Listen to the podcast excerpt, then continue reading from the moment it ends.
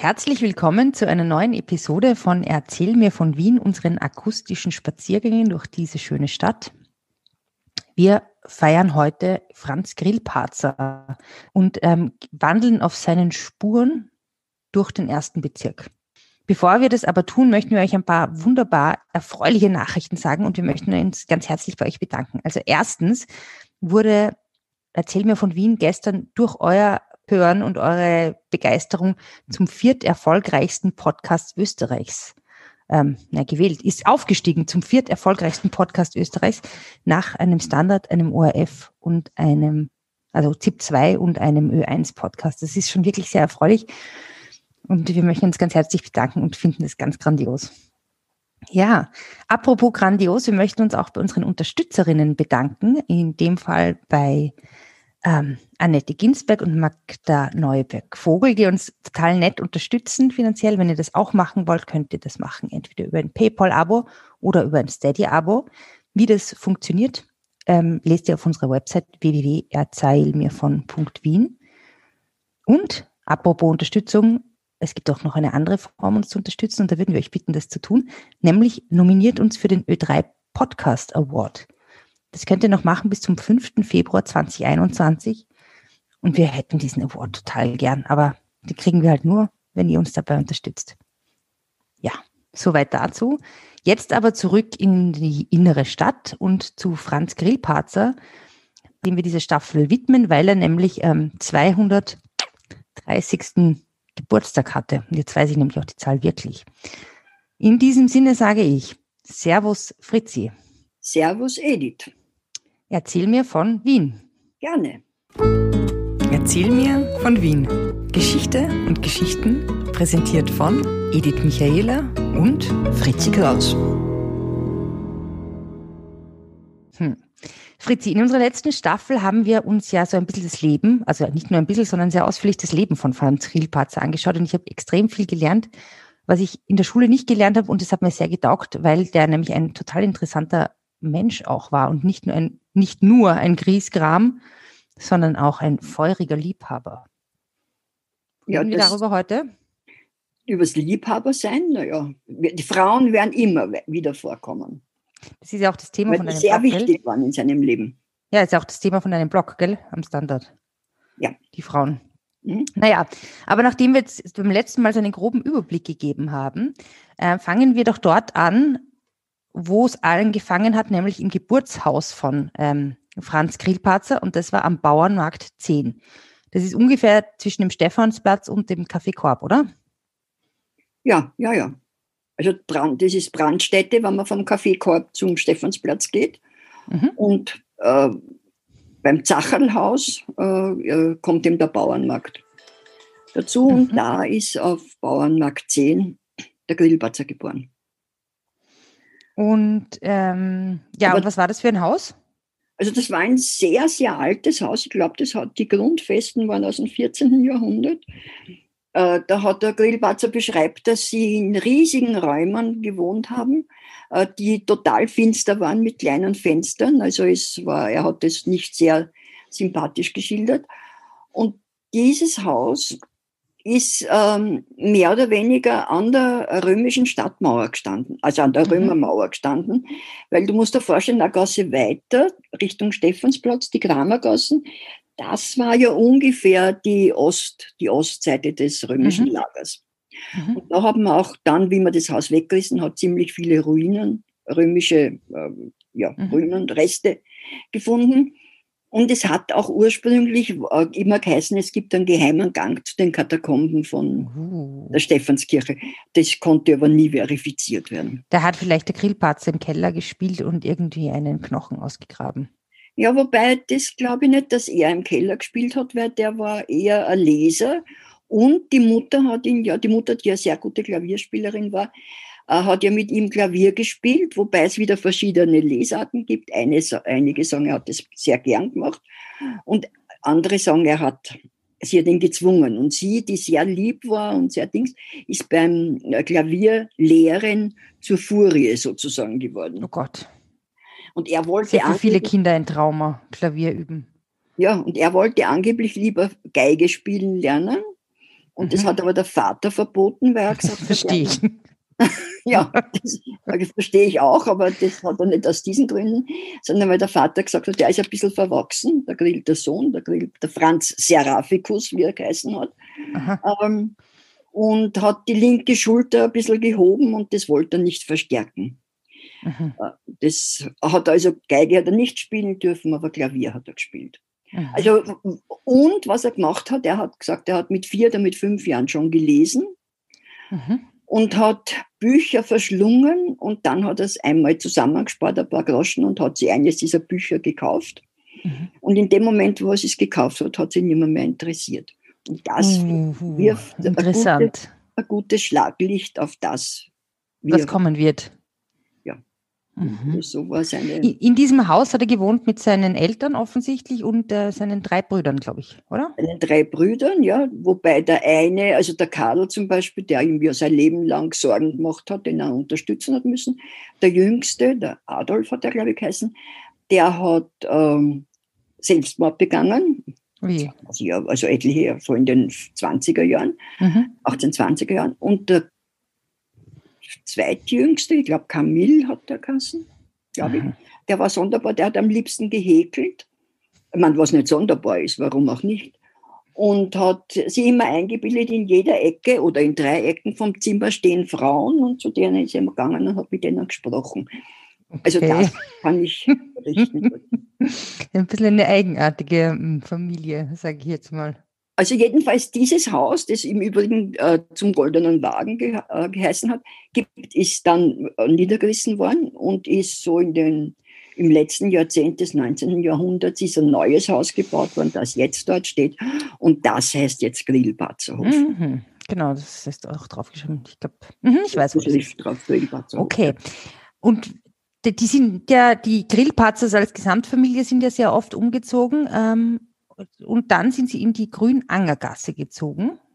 In die und wann und warum und wie war das dort? Warum könnte ich jetzt nicht sagen, ehrlich gesagt, das weiß ich nicht. Äh, aber sie sind hingezogen äh, und da hat der Vater in die Grünangergasse 10 und da hat der Vater einen großen Teil des kleinen Vermögens oder einen Teil des kleinen Vermögens ähm, dazu verwendet, um diese Wohnung umzubauen. Mhm. Da hat er also sehr viel Geld ja. reingesteckt und ist dann 1809, ja, hat aber durch die napoleonischen Kriege äh, den Rest seines Vermögens verloren und ist dann äh, gestorben. Er hat angeblich von dem Moment an, wo er äh, diese Nachrichten bekommen hat über, den, ja, über die napoleonische Besatzung und so, äh, angeblich fast nichts mehr geredet und hat sich ins Bett gelegt und zur Wand gedreht und ist dann halt irgendwann einmal gestorben. Puh. Das ist auch mal eine Geschichte. Okay, aber und in der Grünangergasse, ähm, was ist da jetzt für ein Gebäude, das man jetzt noch kennt? Da ist ein relativ sehr alt. Oder ich meine, was war da, ist da das Besondere?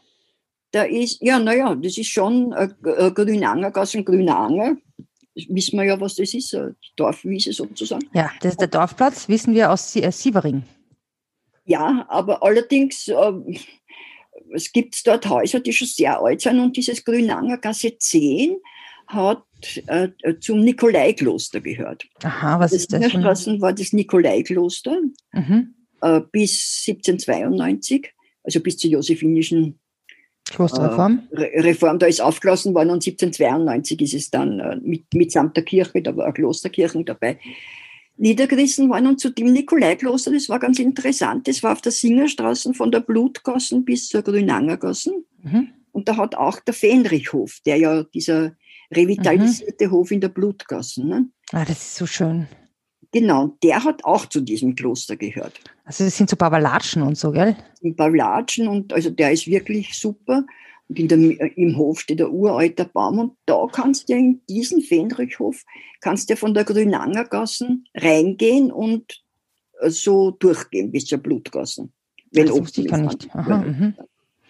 Aber 10, Grünangergasse 10 ist auch deswegen bekannt. Dieses Haus ist eben sehr alt und da war schon sehr lange Lokal drinnen und das hat Ancora Verde geheißen. Also der, der Anger ist in einen Anker sozusagen mhm. umgewandelt worden mhm. und war in meiner Jugend ein, äh, eigentlich, eigentlich eines der we sehr wenigen italienischen Lokale mhm. in Wien. Da hat es dann die Grotta Azzurra noch gegeben. Mhm. Und, oder, ja. Ja, stimmt, und, genau, da ähm, hinterm, mhm. Bitte? Die sind, das ist hinter dem Kunsthistorischen Museum gewesen. Ja, das ist eigentlich nicht Marienhilf, ist ja noch innere Stadt, ist ja noch der erste Bezirk. Aber egal. Und äh, ja, und dieses Ancora Verde hat aber dann, war sehr lang, ein sehr gutes Lokal. Und jetzt, es ist noch, jetzt, jetzt noch immer ein Lokal drinnen, aber ich weiß nicht. Ist eine Creperie drinnen und ich weiß es nicht. Weißt es du? Nein. Ja. Das ist das, ähm, ja. Grüner Anker. Hm. Ja. Okay, und da, ja, aber das, das hat es nicht gegeben, das Wirtshaus wie der Grillbarzer da gelebt hat. Das war erst später. es gegeben hat, aber ein Wirtshaus hat es gegeben. ein Wirtshaus hat es gegeben. Na, wir gehen mal davon aus, dass er dort ähm, ein Bier für seinen Vater geholt hat. Das könnte möglich sein. Allerdings, ob wie der Vater gestorben ist, ob er sich dann noch ein Bier leisten hat können, ist fraglich. Hm. Ja, dann ist die Familie total verarmt. Wie? Und der Grillparzer hat zur Unterstützung, er hat ja studiert, Rechtswissenschaften, wie wir wissen, und er hat zur Unterstützung der Familie einen Hauslehrerposten bei Grafen Seilern angenommen. Mhm.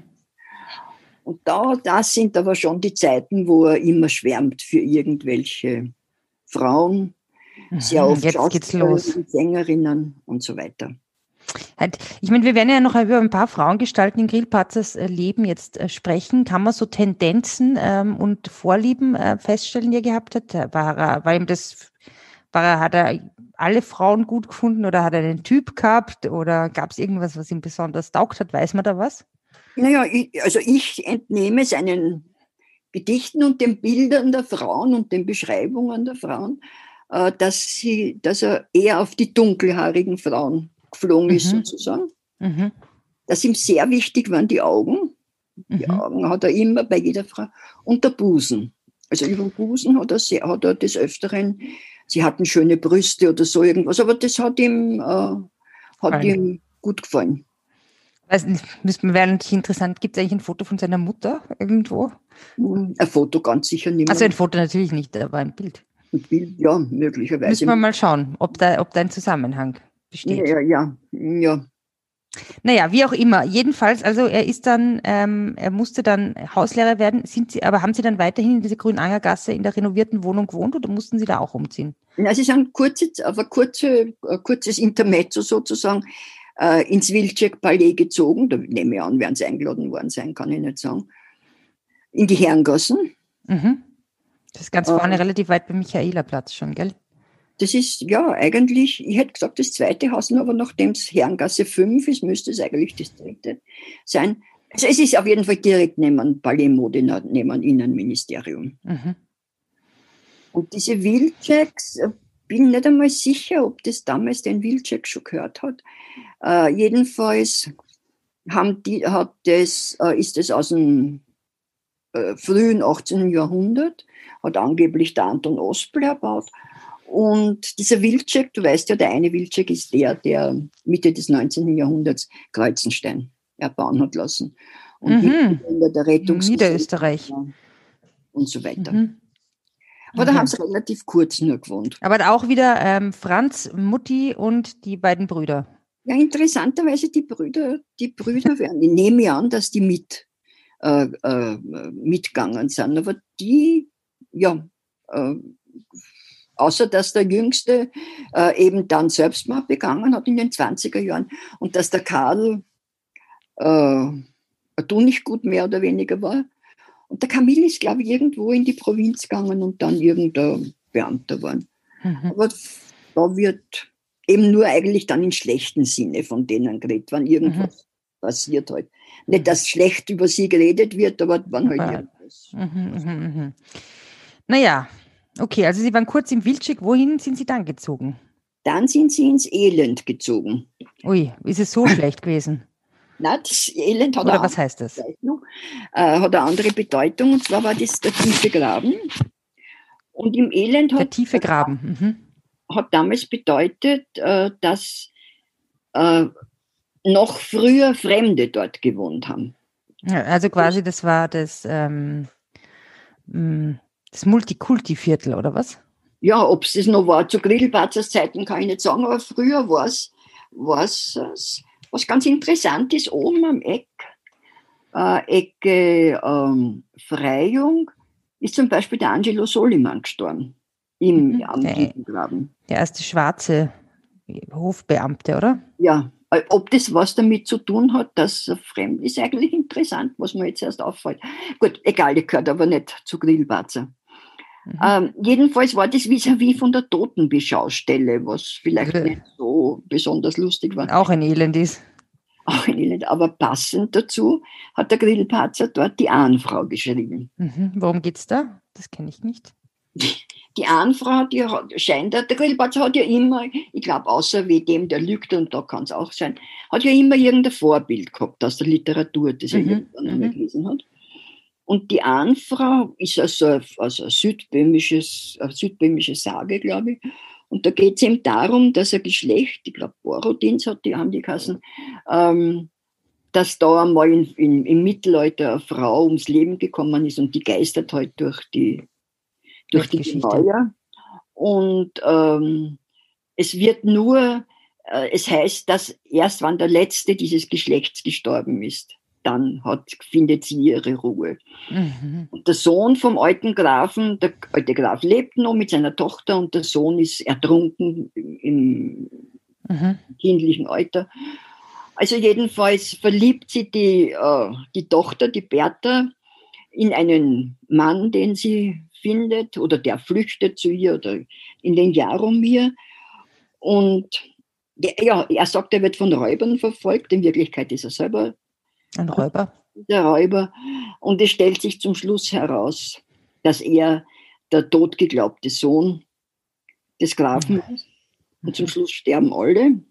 Klar. Und die Ahnfrau tritt auf und sagt, öffne dich, du stille Klause, denn die Ahnfrau kehrt nach Hause. noch nicht. Es hat damals einen riesigen Erfolg gehabt. Mhm und hat, ist am Burgtheater aufgeführt worden, auch deswegen, weil der Grillparzer den Josef Schreivogel kennengelernt hat, der Dramaturg des Burgtheaters. Mhm. Aber auch dort konnten sie nicht bleiben, im Elend, nicht? Mhm. Das ging wieder bergauf? Ja, Kleiner Wortwitz. hat nur bergauf gehen können, also ist dann hinunter zur Donau gegangen. Äh, na, nein, es ist eigentlich nicht bergauf gegangen, sondern sie mussten dort raus und sie wären unterstandslos gewesen, aber, wie wir ja, ja. schon besprochen haben, die Mutter.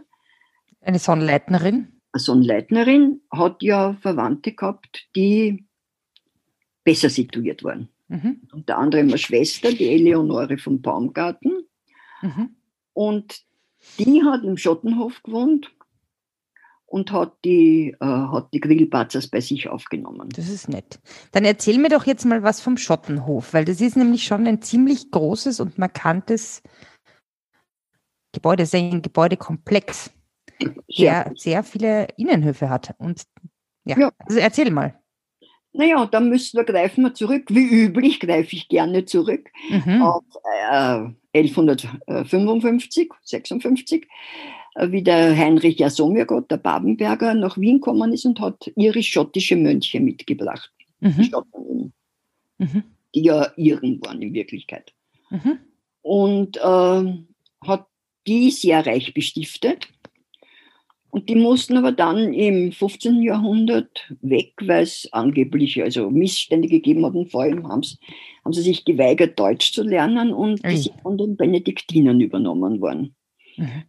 Und da ist dann daneben schon gebaut worden, aber der Komplex, den wir jetzt kennen, äh, der ist äh, erst äh, im 19. Jahrhundert, Anfang des 19. Jahrhunderts vom Kornhäusl, vom Josef Kornhäusl erbaut worden. Mhm. Äh, und Ein da, Architekt, nehme ich an, ist der Josef Kornhäusl. Ja, und der äh, äh, Baumeister halt auch. Mhm. Ja, okay. Ja. Also, ja. Mhm. Und wobei ich gar nicht sicher bin, ob wie der Grillparzer dort gewohnt hat, das schon dieses Gebäude war, was ich eigentlich nicht glaube, weiß ich aber jetzt nicht, glaube fast nicht. Mhm. Also jedenfalls war dort einquartiert ähm, äh, Truppen zur, Abwechs zur Abwehrung der französischen Bes Besatzung, also mhm. nicht früher schon. Und mhm. deren Verpflegung ist eine Bäckerei auch im mhm. Haus gewesen. Mhm. Über dieser Bäckerei hat der Grillparzer seine Schlafstube gehabt. Mhm. Und dann hat er aber gesagt, da kann er nicht schlafen, da ist ihm zu heiß. Mhm. Da hat er mit seinem Cousin, dem Ferdinand Baumgarten, getauscht. Und dieser Ferdinand Baumgarten hat, äh, der war, der hat eigentlich Karriere gemacht am Hof. Der hat dann, war ein ziemlich reaktionärer Mensch und hat dann auch zum Stab sozusagen von der Kaiserin gehört. Ja, und war eigentlich eine relativ wichtige. Von welcher Kaiserin? Von der Frau von Franz I. zur Marie. Luise. Na, das Nein. war die Tochter. Marie Caroline, glaube ich, war das. Mhm. Und ähm, genau, und da, hat, da haben die also gewohnt. Und die, der Grillparzer hat dort Sappho geschrieben. Aha, da geht es um diese Dichterin, die auf äh, Lesbos wohnt. Dichterin, um die, um die verbürgte Dichterin. Mhm. Also das ist keine Erfindung von ihm, sondern da mhm. gibt es eben wirklich Überlieferungen, die eben zu einem, zu einem Wettbewerb äh, fährt und äh, dort einen jungen Mann kennenlernt, den Pharaon. Und sie ist eine ältere Frau schon und wahrscheinlich was 35 oder so irgendwas. Gott nehme ich mal an, ich habe keine Ahnung. Aber. Und äh, ist dann mit dem. Nein, geht ja zum jüngeren Liebhaber, habe ich gehört. Ja, ja. Das sage ich immer wieder gerne. Und dann ist sie mit Fahren zurück nach Lesbos gekommen und der Fahren verliebt sie in ihre junge Freundin oder Dienerin oder was weiß ich was, in die Melita. Und die Sappho das, sieht zum Schluss das Flittchen. Ein. Bitte? Das Flittchen. Okay, wieso? Du hast mir mal erzählt, wie wir schon mal über den, das geredet haben, dass die ein Flittchen war. Die Melita. Ja, ja, dass sie als Flittchen gezeichnet wird, hast du gesagt. Ah, bezeichnet. Und äh, jedenfalls ist stürzt sich halt dann ins Meer. Ob aus das wäre aber auch nicht notwendig gewesen. Na, na, aber sie hat halt getan, weil wenn sie nicht ins Meer gestürzt hätte, sondern ins Pensionistenheim gegangen Mit 35? Ja, ich weiß ja nicht, ob es 35 war. Also jedenfalls hat er mit der Sapphire einen enormen Erfolg gehabt, mhm. oder einen sehr großen, ist daraufhin für fünf Jahre zum Burgtheaterdichter ernannt genau. worden und hat damit halt auch ja, ein gewisses Einkommen gehabt. Und dieses Sappho ist übersetzt worden in mehrere Sprachen, weil ich habe doch voriges Mal gesagt, mhm, dass der, bitte? Mit dem Byron, das? Mit dem Byron und der hat es aber aus dem Italienischen, also Italienisch gelesen. Der Byron hat der den Grillplatz auf Italienisch gelesen, auch interessant. Ja, naja, auf Englisch wird es nicht übersetzt worden sein, aber auf Italienisch natürlich und der hat das gelesen und war ihm total begeistert von dem, äh, von dem ähm, mhm. Ich finde beim Grillparzer wusste ich eben nicht, aber finde ich jetzt umso interessanter, dass der so ähm, starke Frauenfiguren in, ähm, in seine Stücke geschrieben hat. Das finde ich cool. Ja. Dafür kriegt er Respekt. Hm? Ja, dafür kriegt er ein Einser. Ja, dafür kriegt er ein Sternchen sogar. Das ist sehr Mit gut. Sternchen. Von mir. Also jedenfalls hat, hat inzwischen der Ferdinand geheiratet, eine gewisse Charlotte. Mhm. Jetzt hat die, glaube ich, geheißen. Und diese Charlotte hat den Grillparzer eigentlich, also er hat sie gar nicht so besonders gut leiden können. Sie ihn aber schon. Mhm. Und die, sie war schon verheiratet, hat äh, ein Kind mhm. äh, gehabt. Und äh, dann eines Tages schreibt er in sein Tagebuch, heute hat die Beziehung zu Charlotte aufgehört, platonisch zu sein. Oh, wow. Er hat aber da schon gelesen, das, er hat es ja praktisch gehabt, ne? der hat, ich weiß nicht, wie Frau vom Cousin, wow.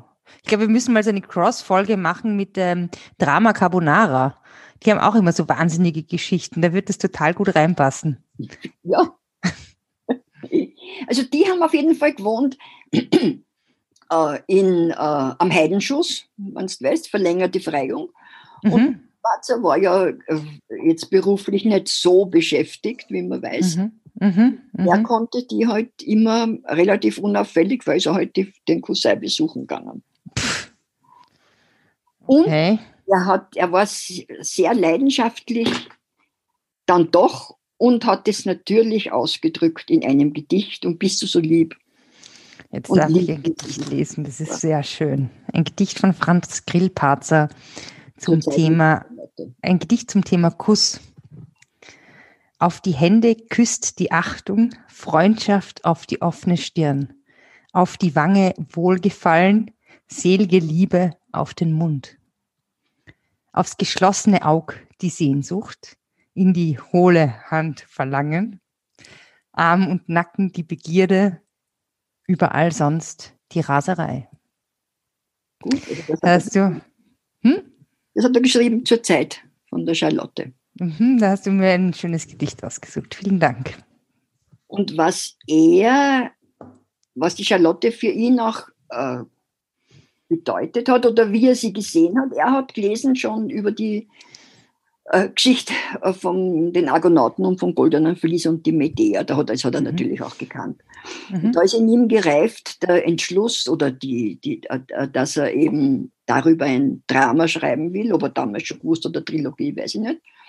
Und ihm ist aber die Charlotte, die anscheinend, von der gibt es keine Bilder, sind keine Bilder überliefert, die aber anscheinend auch eine dunkelhaarige war, der dunkeläugige, die mhm. ist ihm in ihrer Wildheit sozusagen als äh, Medea vor Augen gestanden. Oh. Mhm. Ja, und dann. Ja, und ist die Geschichte gut ausgegangen oder wie war das dann? Naja, das war dann so, dass die, äh, dass, die, dass er wieder einmal äh, noch zwei Seiten zerrissen war, weil erstens war er wahnsinnig eifersüchtig, zweitens hat er immer ein schlechtes Gewissen gehabt, naja. dass sein Cousin mit dessen Frau betrügt.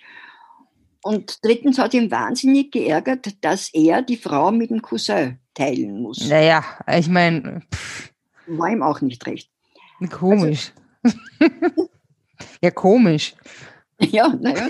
Äh, äh, aber vielleicht gibt es Leute, die mögen sowas. Ich weiß es nicht. Ich meine, ich jetzt zum Beispiel nicht, aber ja, na gut, eine andere Geschichte. Also jedenfalls sind die dann äh, auf den Judenplatz gezogen. Judenplatz mhm. Nummer 1. Das ist vis-à-vis -vis von der böhmischen Hofkanzlei. Mhm. Also, also, da, wo dieses Gast, Gastwirtschaftsinnung ist, oder? Gastwirteinnung. Ja, das ist der Judenplatz, aber Judenplatz 1 ist äh, auf der anderen Seite. Weißt du, wo das Jordanhaus ist? Wo dieses mhm. Relief ist, äh, wo die, äh, das gedenkt 1421 der Wiener Xera? Nein, ich weiß auch nicht, was die Wiener Xera ist. Von dem. Was ist die Wiener Xera? Wie die Juden vertrieben waren. Ach so, ja, genau, Entschuldigung. Ja. Und das ist aber Judenplatz 2 und Judenplatz 1 ist das Eckhaus. Also das heißt, man geht an diesem Haus direkt vorbei, wenn man vom Judenplatz zum Artis-Kino geht. Ah ja, genau. Du, ganz kurze Frage nur. Ich meine, warum heißt der Judenplatz Judenplatz? Ich meine, außer jetzt im offensichtlichen, sichtlichen, war da eine Synagoge oder irgendwas? Ja, oder? die war Synagoge. Ah ja. Jetzt ist Missrachenhaus. Äh, kannst ja Wieder jetzt ist? Das jüdische Museum, das Missrachihaus, wieder am anderen Ende vom Judenplatz. Und mhm. unter, dem, unter dem jetzigen Denkmal, unter dem Holocaust-Denkmal, mhm. Denkmal von der Rachel Whitered, ist äh, ja die Bima, also der, der, der, die Kanzel sozusagen äh, von, mhm. von der alten Synagoge. Aha, interessant. 14, eben 15. Jahrhundert. Wie, aber ist die zugänglich oder ist die da einfach im Erdboden, diese Kanzel? Ja, du kannst gehen vom Jüdischen Museum. Du gehst mhm. ganz ans Ende vom Juden, Judenplatz, da hast eben das Jüdische Museum, das Mizrachi-Haus heißt es. Und da gehst rein und kannst, dann kannst unten, siehst, du siehst gar nichts mehr, siehst halt ein paar äh, Fundamente. Mhm. Das Jüdische Museum ist aber nicht, ich dachte, es ist in der Dorothea-Gasse. Ja, das gehört aber auch dazu. Ah, das, aha. Das war die jüdische Ansiedlung, wo sie dann in, diesem, in dieser Synagoge, also entweder die Juden haben sie taufen lassen oder sie sind auf die Gänseweide im dritten Bezirk gekommen, sind verbrannt worden mhm. oder sie sind ohne Ruder in ein Boot gesetzt worden und die Donau hinunter. Was sind das jetzt für Geschichten? Das ist ja voll dran. Dann, äh, oder es waren dann äh, eine kleine Gruppe, die in der Synagoge geblieben ist und die haben kollektiven Selbstmord begangen. Wir sprechen jetzt von dieser Xera. Wir sprechen Oder? von der Xera. Wow, okay. Gut, aber das äh, kollektiver Selbstmord ist eine sehr gute Überleitung. War keine sehr okay. aber eine gute Überleitung. Denn in dieser Wohnung am Judenplatz 1 hat die Mutter Selbstmord begangen. Die hat sich Ui. Suizid begangen, weil sie anscheinend in geistiger Verwirrung, die hat einen religiösen Wahn auch gehabt. Oje. Und ähm, die hat sie am Fensterkreuz erhängt. Und der Grillparzer hat Zeit seines Lebens, er hat es gefunden und hat Zeit seines Lebens geeignet, dass sie, dass sie gestorben ist. Ja, das gestorben ist nicht, aber er hat immer gesagt, äh, sie scheint aufgestanden zu sein und im Stehen scheint sie dann der Schlag getroffen zu haben. Okay, er hat das also geleugnet, weil er, mhm. er hat das, äh, vielleicht hat er es selber nicht geglaubt. Naja, wahrscheinlich konnte er das nicht verarbeiten. Aber mhm. wir wollen jetzt nicht in Grillparzers tiefen Psycho psychologischen, weiß ich nicht was reingehen, aber. Ja, also in seiner Selbst, wow. Selbstbiografie, wie er es nennt, schreibt er eindeutig, sie ist gestorben. Er hat sie äh, eben gefunden stehen. Also sie hat keinen nicht Suizid begangen, sondern. Na, das erwähnt er gar nicht, das Wort Suizid. Also das ist. Hm. Naja. Und das hat er gesehen als ähm, vielleicht als Zeichen, weiß ich nicht. Er hat auf jeden Fall abrupt mit der Charlotte gebrochen daraufhin, weil das mhm. natürlich eine wahnsinnige Zäsur in seinem Leben war. Mutter und Charlotte, uiuiui. Ui, ui. Und äh, hat mit der Charlotte gebrochen und hat einen Urlaub angesucht, wo, wobei er geschrieben hat, also der Arzt hat immer Depression auch attestiert. Mhm. Ja. Und er hat in seinem Urlaubsansuchen geschrieben, also aufgrund seines Gesundheitszustandes müsste er eigentlich um sechs Monate Urlaub ansuchen. Aber er gibt sich auch mit dreien zufrieden. Hm, naja, hat, hat er dann bekommen. Hat er bekommen und hat eine Reise nach Italien angetreten. Ja, und an diese, was danach passierte, davon hört ihr in der nächsten Folge von Erzähl mir von Wien. Oder? Fritzi? Ja. ja. Genau. Ja, an dieser Stelle nochmal die Aufforderung, ähm, nominiert uns für den Ö3 Podcast Award auf o3orf.at slash Podcast Award und folgt uns weiterhin, seid uns gewogen und ähm, ja, habt eine gute Zeit bis zum Wiederhören. Servus Fritzi. Servus Edith. Spazieren Sie mit uns auch online auf den gängigen Social Media Plattformen und www.erzählmirvon.wien. Und abonnieren nicht vergessen.